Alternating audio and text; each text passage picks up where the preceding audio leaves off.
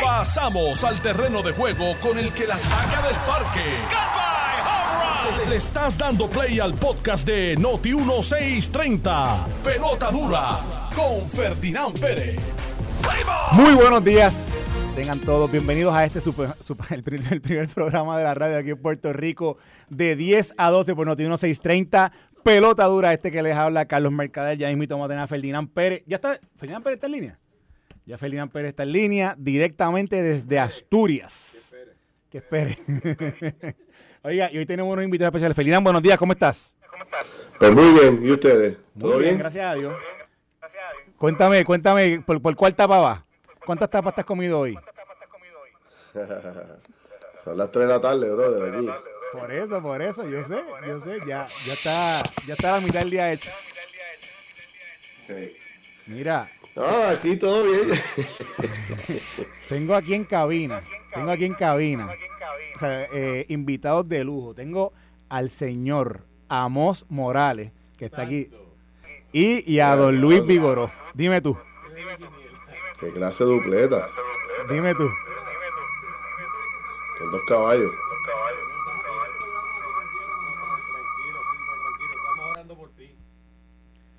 Mira, Ferdi, estamos aquí, estábamos diciendo, oye, tanta política, mucha política, vamos a hablar de otras cosas un ratito, vamos a empezar otra cosa. O sea, a, Amos y Luis, ustedes tienen, me imagino que deben tener historia, historia con pantalones juntos. Ah, yo pensé, yo pensé que tú le ibas a preguntar a Luisito de Carmen Yulín. ¿Cómo, cómo, cómo? Ahora me oye bien, Cuéntame, Ferdi. Cuéntame. Ferdi, me oye bien, es Amos. ¿Qué qué? No, Feli, Feli, Feli, Sí. ¿dónde, está él? No, Feli está, yo creo, ¿dónde que está? Él ¿En está Madrid? en Madrid. En no, Madrid. pero debe estar, Ay, debe ay, estar que es el frío. No, el frío. Sí, el, el frío, frío. que congela la línea. El frío que congela la línea. Luis, Esa marca vino es bien buena. Yo la he probado muchas veces. Casi todos los días. Ese que Mira. coincide, que coincide la visita de Ferdi allá, que está la Feria Internacional de Turismo. Correcto, Uno de los eventos más importantes, sobre todo para Puerto Rico. que Correcto. El turismo es una de las industrias principales, si no la principal eh, en Puerto Rico. Y, y, eh, pues creo que uno de sus objetivos era pasar por allí. Siempre es, es impactante. Yo estuve ahí hace muchos años. eh, presentando el pabellón de Puerto Rico y la verdad que son- es uno de los más visitados por todos los países del mundo. Es una feria que es bien importante no, es la feria más importante de, de y estuve leyendo pues los acercamientos que vamos a hacer sobre todo con las líneas aéreas. Correcto. Eh, eh, era Europa en específico, que tú sabes que estuvo aquí con nosotros y entonces pues dejó de hacer los vuelos. Nos hemos quedado nada más que con los tres vuelos que tiene Iberia, Iberia. a la semana. Que en, uno, en una etapa del año siempre era, eh, lo ponían siete días Ujú. Y lo bajaron a tres y lo dejaron permanente, que por lo menos es un alivio de poder volar De directo. acuerdo, Uno se economiza en, en tiempo eh, bastante. Pero Europa es bien interesante, es una aerolínea bien importante en el mundo entero y si se suman más vuelos, eh, pues es mucho más fácil para los puertorriqueños No, allí transportarse, está- allá- porque después que tú estás, eh, brincaste el charco, moverte allá en Europa es más fácil que moverse en los Estados Unidos. Una pregunta, ¿cuántos vuelos más se van a sumar ahora? ¿Cómo cuántos vuelos más se van a sumar? Se sumarían. bueno, se sumarían más dependiendo de lo que la- las negociaciones que hagan. Ok, excelente. Vamos a ver, vamos a ver. Estamos aquí probando a ver si es verdad que el vino, el frío. Está. Ahora, Feli, ¿estás ahí? Estoy ready, estoy listo. Estás, sí. sabes. listo, estás Está listo. haciendo gálgara. Estoy de, la- estoy de las 4 de la mañana tratando de hablar con ustedes. Mira, explícame tus ojos, explícame tus ojos. Este, yo, llegó Luisito y ya esto. Bueno, Oye, pero le- mira, eh, eh, el viaje, que es un viaje, obviamente, para, ya, ya que Luisito lo trajo, pues es un viaje para traer a uno de mis hijos que va a estar un internado por acá estudiando por, por, por, mera- por seis meses, un semestre. Y, y coincide con lo de la feria esta de turismo que es muy famosa, porque estoy tratando de hacer arreglos para ir, porque no se puede entrar a la ciudad, ¿no? Porque estoy tratando de hacer arreglos para ir mañana, pero como dice Luisito, es uno de los eventos más importantes del turismo a nivel global. Y Puerto Rico pues tiene siempre su participación.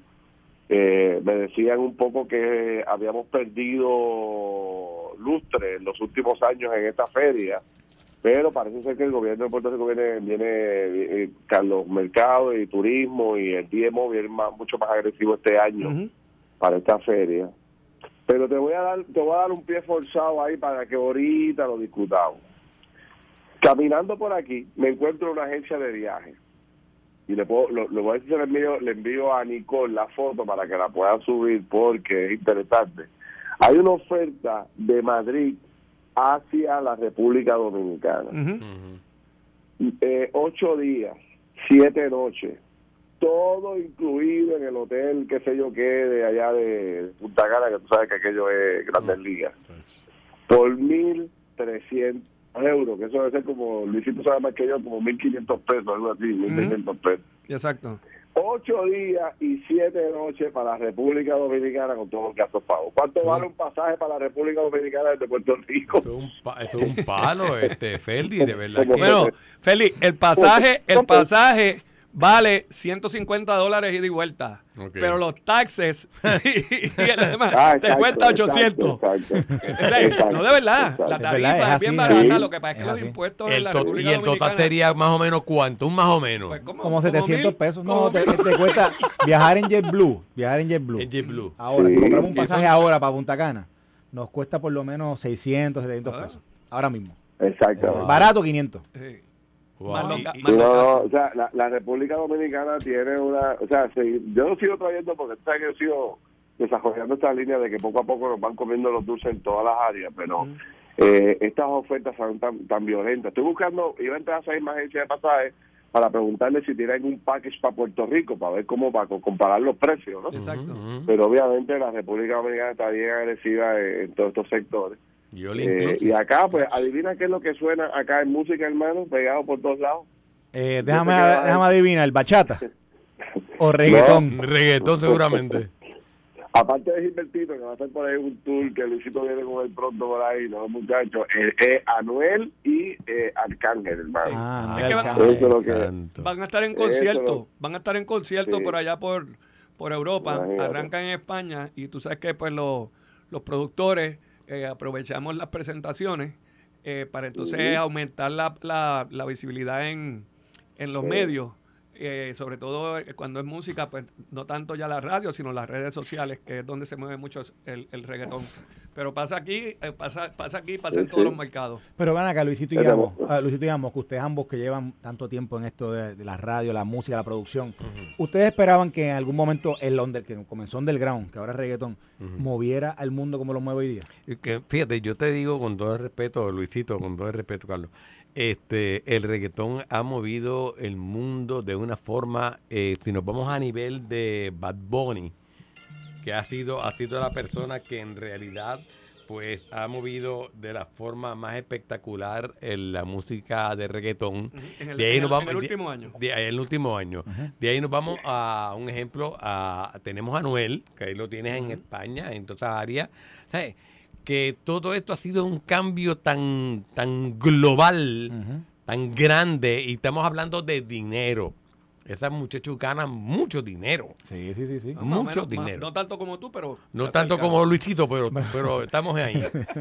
estamos ahí. Oye, eh, eh, te, montas, te montas en un taxi o un Uber aquí y es, eso, Bad Boy, Anuel, este, a este muchacho Mora, eh, Arcángel. Eso es lo que está sonando aquí en España, hermano. Los boricuas pegados por todos lados. Entonces me decía anoche, digo, perdónenme la que, que me entiendan este comentario, pero para la gente un poco acá. Anoche fuimos a comer con amigos acá que vivían justamente al lado de mi casa hace, qué sé yo, 6 o 7 años y ahora viven en España. Y fuimos a comer con ellos. Y entonces, al principio, cuando los nenes se mudaron acá, que son, son trillizos, son, tenían como algunos 10 años, cuando se mudaron acá, eran víctimas de bullying por no tener el acento español. Ahora eh, que todavía tienen bastante acento español, eh, puertorriqueño, puertorriqueño, pues ahora son los más buscados porque como la música puertorriqueña de reggaetón está tan pegado, ahora los chamacos son aquí en el colegio me decían este la aceptación, porque todo el mundo quiere hablar con el acento boricua, mírate esto, por simplemente ah. por Anuel, Bad y todo lo demás. Eh, la, la influencia de, la influencia de estos grupos de estas personas tanto hasta en los chamacos jóvenes en los colegios que quieren hablar como ellos y todo Así que estamos por todos lados los boricuas pegados. O sea, Ferdinand, que cambiaron el ceseo por el brr, brr, brr, brr.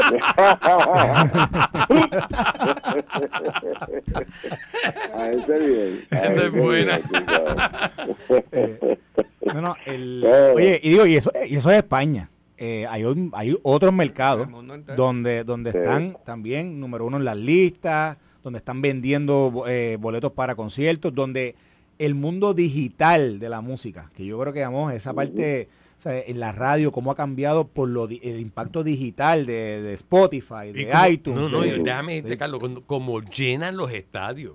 sí. Como No, no, lo no, es, llenan. es increíble. ¿Entiendes? Es una cosa impresionante. Eh, tú te vas a un ejemplo, el- lo- lo- los problemas que ha habido con, con, con que, eh, un ejemplo, roban la- la- las taquillas para Ah, ¿viste lo que pasó? Bueno, eso fue en, eso fue en, ah, en México. En México. En México hubo el problema de lo de Bad. Bunny con lo del concierto que le robaron las taquillas. El mismo. Daddy Yankee. Ya, ya. También. Daddy Yankee también. fue, fue todo. Así que, eh, Ferdi, muchas cositas lindas por allá, caliente. Voy para. Caguas ahora, sabes que te quiero mucho. Sí, Este, igualmente. Suavecito, ¿eh? Sabes que te amo. Oye, Acá gracias. lo, que hay, acá, lo- acá lo que hay es un frío, pero por otro lado, este quería decir algo que, porque aquí está medio Puerto Rico esta semana, hay una cantidad de estudiantes tan grande eh, haciendo el, el- el internado acá en diferentes universidades en España, que en cada esquina me encuentro un boricua por ahí, este, eh, en los restaurantes, en todos lados, pero eh, Alex, que le gusta mucho el viaje Luis, sabes que eh, tiene acá en España, pero y tú, Carlos, pero está bien, a pesar de que el dólar aquí está bien, bien lastimado, eh, eh, la- eh, todo es mucho, todo, todo, todo es mucho más económico en Puerto Rico. Mira, vete pa' las rosas. todo la comida. Dile que te lleven a las rosas. Dile, vete para Está las con, está con la familia. Está bien, Está- pero con la- no puede ir a esos para sitios. que tú veas cómo el, cómo el, cómo el dólar estira. Vete allí para que tú veas cómo el dólar estira. Yo, esos sitios se los dejo a ustedes, pero el, el, eh, España está eh, encantador para venir, los precios son increíbles, las comidas, eh, los hoteles muchísimo más baratos, la ropa inclusive. este Así que nada, ya le di mi, mi resumen de lo que está pasando por acá por, por Madrid. Te estamos, Ya te estamos enviando ya un te estamos enviando un WhatsApp con los tamaños de nosotros para que el regalo que nos vayas a traer sea que nos quede bien, no tengamos que cambiarlo. Muy bien, muy bien, con gusto. Le llevo una gorra a cada uno. Mira, oye. El size, el size de Luisito es fácil, Magnum. Una botella Magnum. De mí te acuerdas de los zapatos buenos. ¿Sabes qué me ocho y medio. Si no, me lo traes 15. Diablo, Déjame ver si consigo maleta para todo eso. Mira, este, estaba escuchando a Alex, a Carmelo y a, y a Alejandro. Y estaba escuchando la entrevista de Carmen Yulín. Tengo que hablar de eso. La entrevista de Carmen Yulín es un clásico hoy. Y también. ah, escucha- No, lo que Pues, dijo que, que el Partido Popular ya es el PNP. Se parecen al PNP. Sí, sí. Bueno, hoy ¿Y me habló en imagino español o que- en inglés? Yo no lo escuché. Yo, yo tampoco lo escuché, pero, pero evidentemente, oye, No, Ferli, Yulín, ¿qué, qué quiere decir eso? ¿Que Yulín se está alineando con Victoria Ciudadana? No, no, no.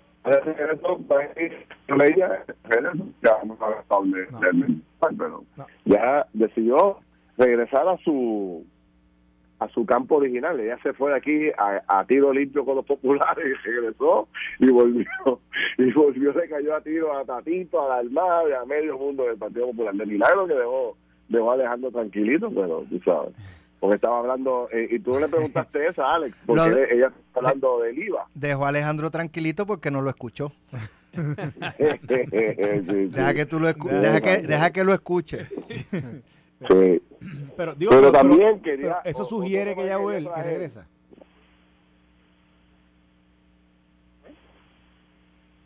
Eso, o sea, eso sugiere que Carmen Yulín regresa a la política. Eso sugiere que Carmen Yulín regresa o que va a buscar una alineación con el Victoria Ciudadana o que va a estar... o sea, ¿qué- ¿Qué sugiere que Yulín levante la voz? ¿O sugiere que esto fue que Luis Raúl Torres la llamó y le dijo, necesito que, necesito que me apoyes con esto?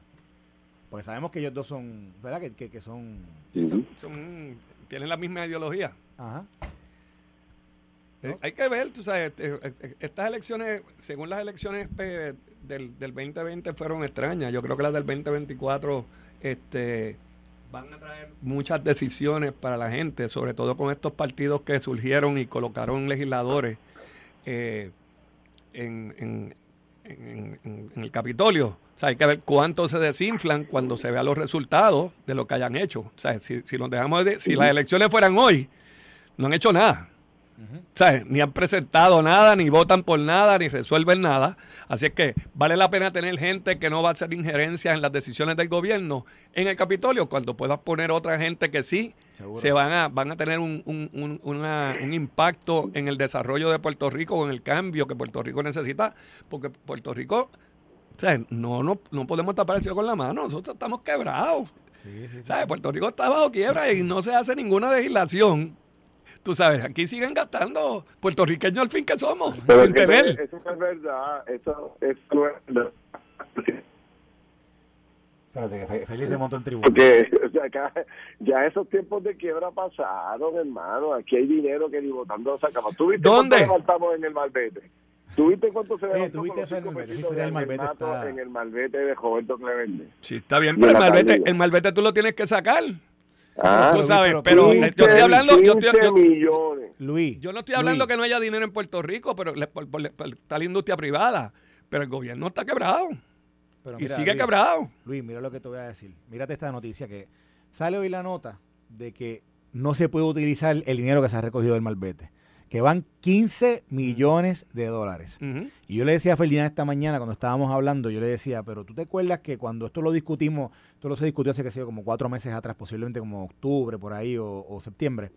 Yo recuerdo que Ferdinand y yo, en un momento dado, salió una nota que, que ni cuenta de banco había para guardar el dinero. O sea, no había ni una cuenta de banco destinada a esta fundación, esto que iba a trabajar con los Roberto Clemente. Y hoy sale esta nota donde dice, ya, le hemos, ya, ya hemos recogido 15 millones de dólares, pero no los podemos utilizar por, los- por los diferentes litigios y los diferentes procesos que hay allí. Bueno, Entonces, lo- dime tú, en ¿es algo lo fútil usarán. esa legislación? Bueno, pero yo te tengo Oye, una me- yo te oye. te- ajá. Perdona, Berli, yo te a- tengo una mejor. te- Ajá, te escucho, te escucho. Yo te tengo una mejor. Aprueba la, la organización que hicieron para supervisar a la Junta Directora de la Autoridad de Energía Eléctrica. Sí. Aprueban que se haga la transferencia de los de las facilidades eléctricas a un, A un privado. a un privado. Y hay que pedirle permiso a la Junta que quebró Autoridad de Energía Eléctrica para que apruebe lo que aprobó los que lo supervisan a ellos. Dime qué tronco de legislatura, mi hermano. Ahí fue que yo me empecé a reír y dije, ¿qué qué? O sea, que yo soy el jefe tuyo, tú te voté porque tú no sirves y yo te tengo que pedir permiso a ti para que hacer lo que yo creo que se debe hacer. Nadie lo ha comentado. Lo ha comentado. dicho, o sea, nadie lo ha entonces esto es... Pero vamos, a- vamos a discutirlo, porque está bueno, está bueno. Pero yo no sé si yo me equivoco, pero este análisis inicialmente, en las entrevistas que yo le hacía a Ángel Mato y a, y a la gente de Obras Públicas, esto en los cinco pesitos, la, la estimación era como unos cuatro millones, cinco millones de pesos. De momento yo veo hoy en los medios que eso va por 15, bueno, le- ya, ya paro, pero 15 millones, entre 3 millones la tablilla, 11 millones de, 12 millones de dólares El malvete. el, el malvete. 15 millones. Entonces, ahí mismo entrevistan al secretario de Educación y Deporte y dice, bueno, yo no puedo hacer nada porque los terrenos todavía no, me los han, no los han traspasado al gobierno. Entonces, todos sabemos que la familia Clemente impugnó esa decisión Claro. de que le quitaran los terrenos. Claro. O sea, que eso va a durar eh, probablemente muchísimo tiempo. Pero ya tenemos los chavos. Pero- No pero, Feli, que ¿quién- lo vamos a utilizar. ¿Quién, tenemos ca- los chavos. quién calculó los 4 millones? Si si son 5 dólares por los 2 millones de carros que hay aquí, ya tú sacabas la cantidad. ¿O es que tú tienes bueno, la opción y dices, no, no, espérate, yo no quiero pagar los No, 5? no, no, no, no, no había opción, no había Por opción. eso, porque- Esto era obligado. Había Tú- opción tú- con la tablilla, creo, pero no con los malvetes. ¿sabes? Exacto, porque el- yo el Este- malvete no puede decir, no, yo no quiero dar los 5 pesos, dame el malvete regular sin la cara de Clemente y, y me economicé los 5 pesos. Eso no se puede hacer. No, no te Pero yo pregunto. no sé, mano. Yo te digo, yo, yo, es que, eh, tú sabes, siempre aquí hay unos- unas crisis tremendas por conseguir los chavos, pero siempre aparece el dinero de un lado de otro. ¿De dónde sale? Sale del bolsillo de la gente, ¿no? Porque esto no sale de, de, de ayudas de ningún lado. Esto sale del bolsillo de la gente. Le tumbamos 15 millones de billetes a la gente en un abrir y cerrar de ojos y ahora lo tenemos guardado en una esquina. Yo creo que eso está en Hacienda. Pero, pero, como dice Carlos, no hay ni una cuenta de ahorro formal para no, eso. no cuenta- no hay una cuenta de No, y- y lo otro es, la Y- legislación dice cómo se va a usar. O sea, es para arreglar los terrenos, es para pagar Esto las deudas dar- que se a tiene. una fundación que, que creaba que, que tampoco estaba constituida. Es que esto es lo más loco de todo. O sea, y, y- y a- y aquí está la pregunta de esta legislación. O sea, ¿cuán necesaria es una legislación como esta? Y la cosa es, paga, la- paga las consecuencias al que presentó la legislación, porque si es una legislación mal presentada, mal redactada, que no va a dar ningún resultado en las elecciones, la gente lo va, a- va a poner un checkmark. Mira, este fue el que no supo hacer una ley. Vuelven y votan por el mismo. Bueno, y ese es, el, ese es el tema con Ángel Matos, que cuando Ángel Matos trae esta legislación y la defiende, pues la defendió en el programa de televisión eh, vehementemente, eh, yo creo que como en dos, o- dos o tres ocasiones, eh, de forma vehemente. Él, él, él la defendió de una forma como diciendo, esto es lo correcto, esto es lo que hay que hacer, pero debajo de la, debajo de la alfombra estaba toda esta controversia con la familia Clemente, que en realidad, en realidad, en realidad iba a ser imposible, imposible actuar con cualquier, eh. Cual- cual- cualquiera de estas gestiones que querían hacer, porque al final del día había que resolver ese tema primero. Y pareciera más una legislación de revanchismo contra esa familia, independientemente de estén correctos o no, porque aquí no, no, no estamos adjudicando eso. Exacto. Pero hay un problema con esa familia que evidentemente si no se resolvía, no, no se podía, no podía pasar nada aquí. Y ahora tenemos esto, de 15 millones del bolsillo del pueblo, ¿y qué hacemos con eso? ¿Qué hacemos? Chacho. Mira, te voy a dar otra antes de ir a la pausa. Eh, a ver qué dice eh, nuestro invitado estrella, Luisito Vigoro. Dice el director de Cajeteras hoy Ajá. Que no se repetirán las fallas cometidas en el puente atirantado de allá de Naranjito en los 20 puentes que se van a construir en la cajetera PR10 de Utuado allá hasta Ponce. Se van a construir 20 puentes nuevos y el director de cajetera asegura que no se van a cometer los fallos del puente atirantado. Pero hoy mismo sale a reducir que después que se de que se, se sacó a la luz pública, entre ellos nosotros, Carlos y yo lo hicimos en Pamela Radio, también estuvimos en televisión, que el gobierno de Puerto Rico, a pesar de todos los fallos que había en ese puente, le siguió pagando religiosamente el dinero a la compañía que construyó el puente de cartón, el puente de la vergüenza. Y entonces, este, ahora cuando le vieron ah, al perro, pues ahora mandaron a pagar los pagos de que, tenían pendiente con la compañía que construyó el puente. O sea, después cuando todo el mundo levantó la, la voz decía, ¿cómo es posible que hayan seguido pagando? ¿Cómo es posible que todavía le debamos dinero a esta compañía que construyó esta mediocridad? Pues ahora el director de cajetera dijo, ah, vamos a mandar a pagar los pagos a la compañía porque no se puede encontrar. Si esto no sale a luz pública, le hubiésemos saldado la cuenta a la compañía y cajetera ni cuenta se hubiese dado. Y ahora nos dice el director, no se preocupe, señores, que en los próximos 20 puentes que vamos a construir no va a haber ningún problema. Yo no sé, yo Bueno. tengo mis dudas con eso porque... ¿eh? No va a haber ningún problema, pero, pero lo más seguro que le dan, de los 20 le dan 5 a la compañía esa. Ah, sí, no, definitivo. no lo dudes, que lo- ellos sí, están ahí sí, en primera no. fila. Toma, Sí, claro. aquí está mi, mi Sí. propuesta. Pero pasaron 15 años, Ferdi, eso desde el año 1. Se sabía que no funcionaba. Y no hicimos nada por repararlo, como tú dices, se siguió pagando.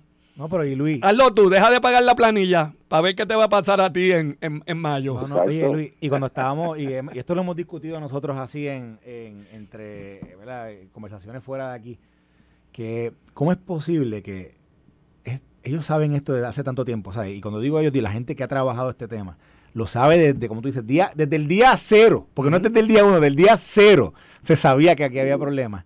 Y con el tiempo se ha ido poniendo un parchito, un parchito. Ah, cierra el ¿Quién lo carril. aprueba? No, Alguien cierra tiene el que carril. aprobar eso. Cierra el carril. Alguien tiene que aprobar eso. Entonces, yo lo sé, pero yo digo, ¿cómo es que se llega al día de hoy a un momento donde tú dices, mira, posiblemente sí que hay que demolerlo? O sea, eso está tan mal, eso está tan mal construido que sí que posiblemente hay que demolerlo. Y llegamos al día de hoy y de momento hoy se activa todo el mundo.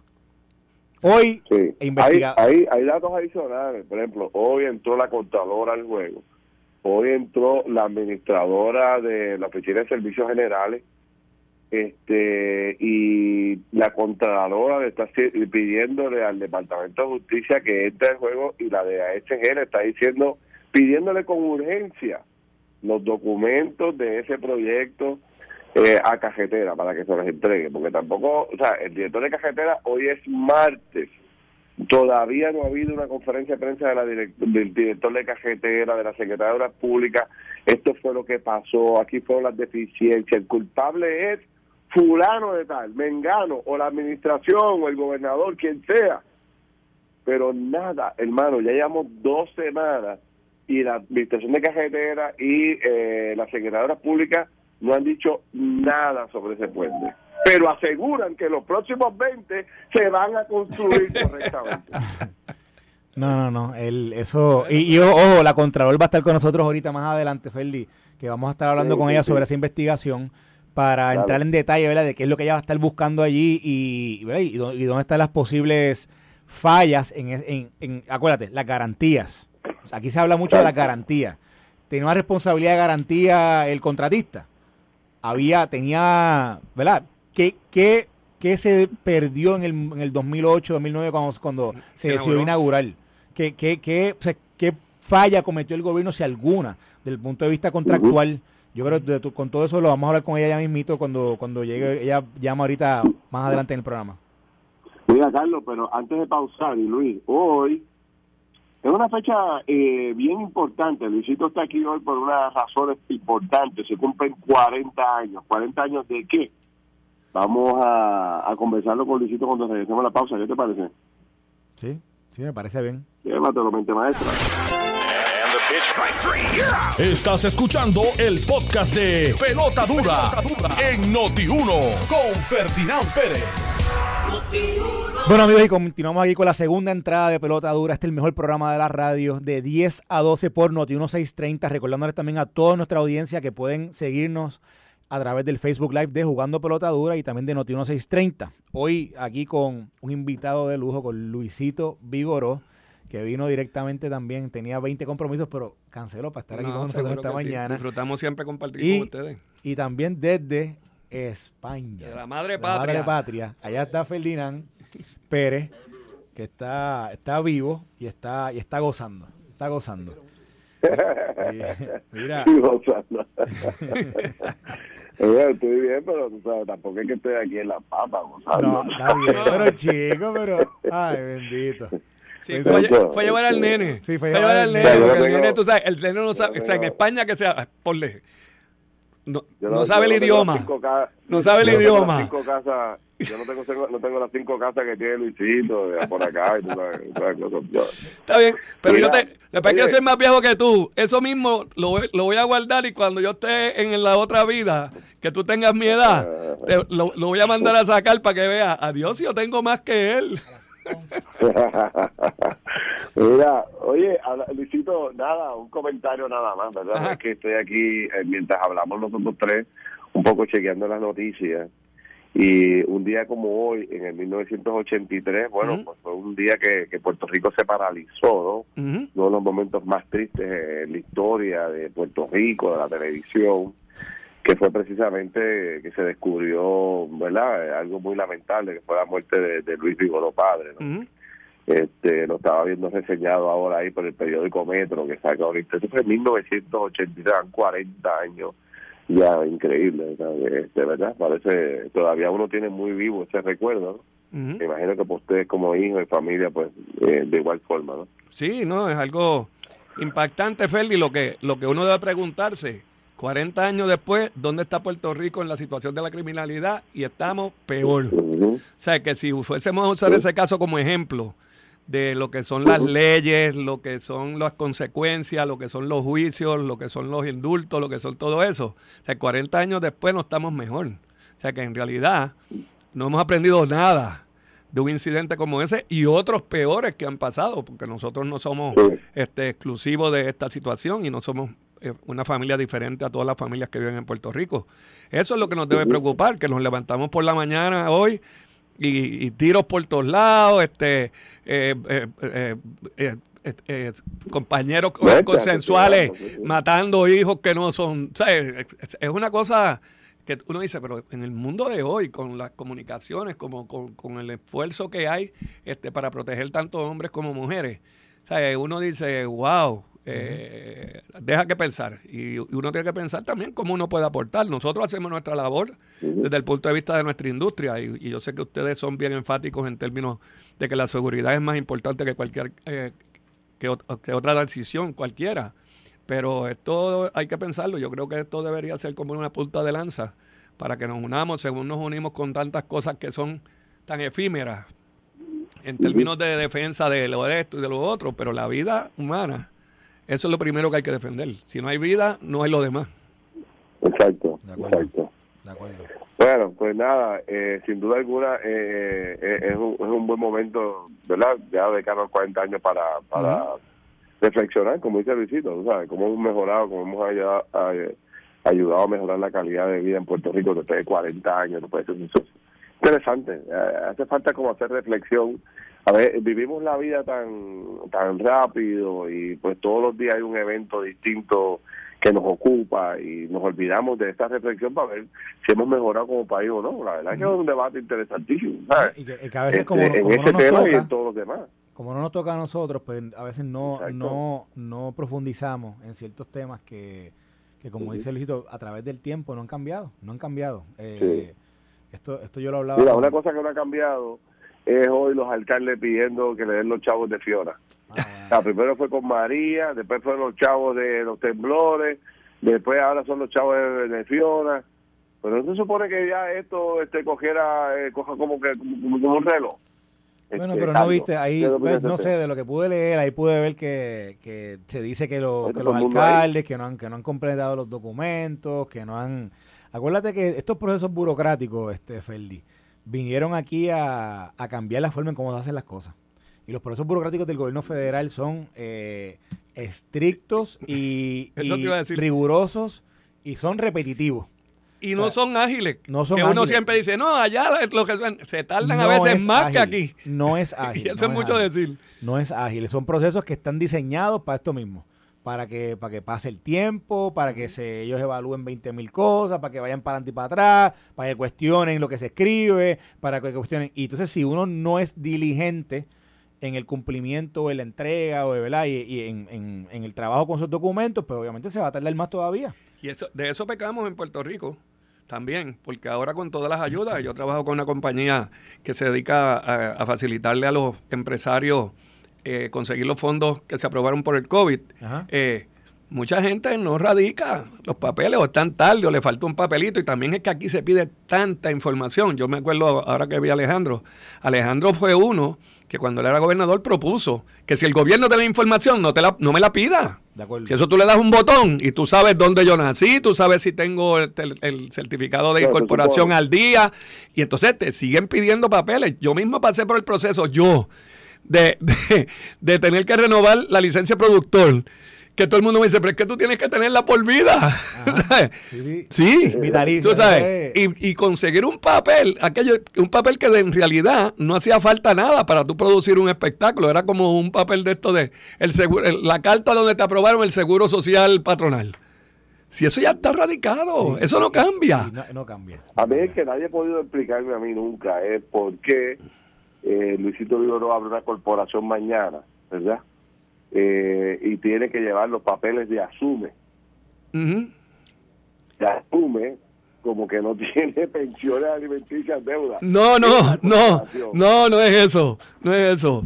Lo que pasa es que por lo que te piden los papeles de Asume es porque tú te responsabilizas en hacerle las deducciones de Asume a los empleados. No, y también, No es porque- no es no es porque tú no pagues la pensión. Y la de. Y la de No, no, de verdad es eso, la pero- de seguro chofer, la de licencia choferil. ¿Cómo es la de.? El seguro choferil. seguro choferil. Sí, pero, pero lo- y, y- y estoy de acuerdo contigo, porque tú le tienes que pedir eso a un patrono si eso es una obligación por te piden- ley. Y cuando te piden, y cuando te piden Claro. eh, cinco años de Ah, sí. historial en Hacienda y le acabas de abrir. Que te piden, que te piden, y te, que vamos pedir un certificado en cero. Y, y digo, yo entiendo cuando era manual, pero ahora todo está en la computadora. Y cuando le acabas de abrir te piden un Goodwill. Y, usted- Nota que te y tú, piden y el tú- y tú goodwill. sabes de eso más que nosotros, pero de verdad que hay que hacer un, o sea, y, y todos los años eh, se revisa todos los manuales, eh, de, de, de procedimientos y no se resuelve. O sea, si tú tienes información, entra a toda la computadora. Si tú me vas a investigar, porque tú no investigas a todo el mundo, tú coges como un- un- una muestra. Seguro. Tú sabes. un Pues, spot check, le llaman un, spot check. Busca, identifica Sí. un punto ahí para hacer una Mira, yo recuerdo una vez que tú sabes que aquí en la, la- el departamento de servicio, no sé, el negociado de, servi- de permiso. Y entonces pues estaba hablando con este legislador amigo mío y me dice, por fin pasamos una ley que de cuatro mil páginas la bajamos a mil. Y entonces me dice, y vino un legislador y dice, ok, pero la- de las mil hay que en adendum el, el de anterior. 3.000. El- la otra- no, otra la 3.000. de, de que en vez de cuatro mil eran cinco mil. Y yo empecé a reírme y yo dije, por eso es que el permiso nunca se resuelve. Sí, sí, sí, sí. Sí. No, digo, Y la ahora... verdad es que ajá, ese es un tema que pues, yo espero que Manolo Cide lo pueda resolver eh, de pronto. Este año tiene Manolo Cide por lo menos presentar una propuesta bien agresiva con eso. este O sea, todavía, hace, yo le estaba contando a Carlos, vuelvo a repetirlo ahora, hace tres semanas, tres semanas me llama una persona que tiene un concesionario de autos aquí grande, que tú conoces, ustedes dos conocen, este no- le iban a cerrar el negocio porque no eh, en la renovación no conseguía que salud pudiera ir a inspeccionarle eh, el dealer el departamento de salud. Y es la renovación de un mismo negocio. No está cerrando un dealer para un restaurante. O sea es El dealer mismo negocio. dealer. Tipo- el mismo tipo de negocio. Y entonces salud con la crisis que tiene no tiene personal suficiente no podía ir a inspeccionar el, el lugar el lugar. Bueno pues ya sabemos tú sabes se atrasa todo pero eh, eh, hay que quitarle 20 mil eh, trabas a toda esta cosa de los permisos que sin duda alguna no deja arrancar tú sabes. Sí, es sí, un tema fundamental. Pero y te volvemos al tema los alcaldes pidiendo chavos otra vez. O sea, eh, chavos que se las aprobaron, ¿por qué no le llegan? El alcalde ayuda diciendo, ah, ahora el problema es que, fíjate el departamento de Jordi, Fiona destruyó o eh, le hizo daño a proyectos que ya estábamos reparando. Ahora esas reparaciones se detienen hasta que lleguen los chavos de Fiona para resolver lo que nos dañó Fiona para después seguir con lo que hizo María. Ay, parta, no vamos a terminar nunca. Bueno, pero eso, eso lo hablábamos, ¿te acuerdas? Cuando decíamos, aquí hay cinco desastres abiertos. Y cuando digo cinco desastres abiertos, para que la gente entienda, cuando FEMA entra a trabajar en un lugar donde pasó un desastre, ellos abren un, es como si fueran un libro contable. Y el libro contable tiene el nombre del desastre. En el caso de Puerto Rico, pues estaba Irma, estaba María, después vinieron los terremotos, vino la pandemia y eh, después vino Fiona. Son cinco desastres abiertos donde hay posiblemente impacto en el mismo lugar de tres de ellos. Entonces, ¿cómo? Yo, yo, yo no te acuerdas, Felidán, que era un consejo que estábamos dando al gobierno en un momento dado. Decía, mira, vamos a tratar de que con FEMA se puedan consolidar. Porque si son sobre el mismo lugar, si es el mismo lugar afectado, pues mira, vamos a consolidarlo porque hay unas evaluaciones de daños hechas desde hace cinco años que posiblemente lo que hace es hacer una actualización y ya. Pero si de momento se abre nuevamente ot- ot- otro proceso donde se comienza de cero, pues eso, eso es lo que iba a pasar. Esto tú y yo lo anticipamos, me acuerdo que lo hablamos tú y yo, donde dijimos, mira, Sí. los desastres se consolidan en la medida en que el afectado, o en en este caso el PW, se hace sobre el mismo lugar, sobre, el- sobre la misma infraestructura. Imagínate ahora que todas las escuelas de Puerto Rico tengan que reabrir otro proceso de, de reparación bajo Fiona cuando todavía no ha empezado el de María. No, no has conseguido los empleados para el de María. ¿Qué vas a conseguir los de Fiona? Entonces, entonces, FEMA, FEMA cometería un grave error con el gobierno de Puerto Rico si de momento también, o sea, es, eh, digamos que obliga a Puerto Rico a tener que volver a pasar por esos mismos procesos. Por ejemplo, en este caso, parece que lo están haciendo porque mira lo que Georgie está diciendo. No, tuve que detener la obra de María hasta tanto y en cuanto no me dieran el libro de Fiona porque es, es- un nuevo desastre. Es, que no hace sentido. O sea, no hace sentido que FEMA obligue a una jurisdicción a algo así. Porque entonces, aparte de que, aparte que dilata el proceso, es que, es que al final del día es que nunca se va a reparar. ¿Por qué vas a reparar? ¿El daño de aquel o el daño del otro? ¿Cómo lo vas a hacer? Y después, Sí, y el, re- sí, sí. y el reembolso, ¿de dónde vas a recibir el reembolso? ¿De qué vas a recibir el reembolso? ¿De, de este o del otro? ¿De María o de Fiona? Bueno, yo te voy a decir una cosa. Yo fui víctima de las decisiones, de, de las decisiones, no, de los estatutos de las leyes federales cuando el asunto de, de María. O sea, yo era eh, inquilino de, la- de las facilidades de mi teatro. Y los chavos no se lo dan al que lo está operando, se lo dan al dueño de las facilidades. Ajá.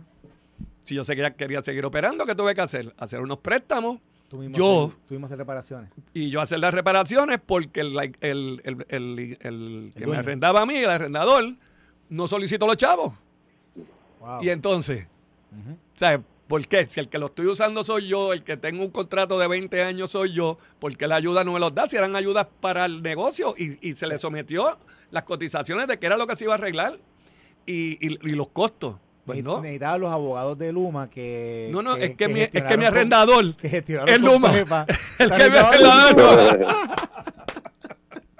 Lo que pasa es que necesitaba eso para Parece que. un chiste, pero es verdad. Pero acué- acuérdate que en el caso de Luma, bien similar a lo que tú estás planteando, recuerda que, que Luma no es quien recibe el dinero.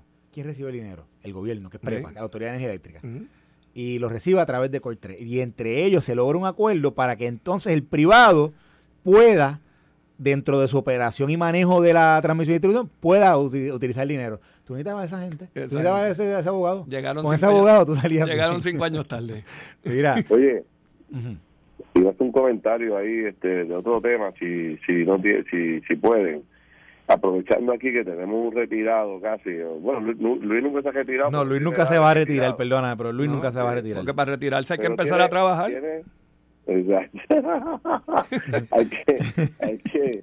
Pero Luis tiene edad, edad de retirado, edad de jubilado. Entonces dice hoy que los jubilados, Sí. ¿verdad? Están interesados en regresar a trabajar en el gobierno.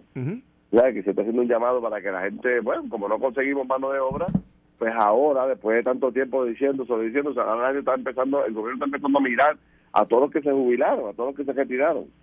Eh, me gustaría una reacción de ustedes, a ver si esto podría atender el grave problema de mano de obra que estamos teniendo en Puerto Rico y que se avecina que va a ser peor el año que viene. No se va a conseguir, el, año que viene dice que se va a conseguir un 6% menos de los empleados que, que conseguimos en este año. O sea que es, un- es difícil. Pero estás ¿Tú hablando, que sean muchos los que regresen? está- pero estás hablando en, en términos de la columna de Silverio de hoy. No, no, estoy hablando de un artículo que No, no, porque hoy, es que Silverio habla precisamente de eso. De una, de una profesora de él que se retira, le dan una pensión, cuando empieza a trabajar de nuevo, le bajan la pensión.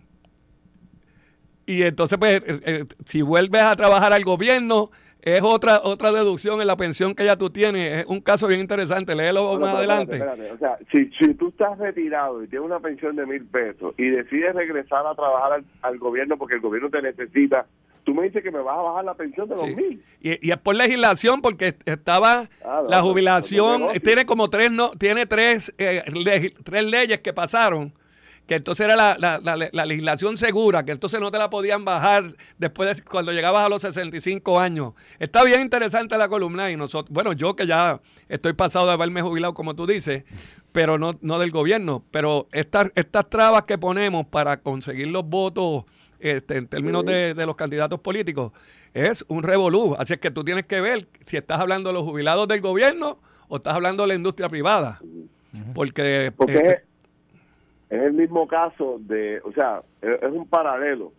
La gente que no trabaja y que recibe todos los incentivos del gobierno, muchos de ellos quieren regresar a trabajar, quieren conseguir trabajo, pero cuando van al trabajo le descuentan todas las ayudas que ya tienen. Entonces, cuando al final del camino saben mejor sin trabajar. Pero lo mismo le va a pasar al jubilado. Si tú eres jubilado, recibe una pensión de mil pesos, necesita por obligación regresar a trabajar para buscarse par de pesos adicional y mejorar su calidad de vida. Pero yo estoy dispuesto a sacrificarme y ir, ir- irme y darte la mano en educación, por ejemplo, si, si soy maestro retirado. Pero si tú, cuando yo regrese a darte la mano, tú me vas a bajar la pensión, te mando a las ventas del infierno. pues, eso, y eso es por ley.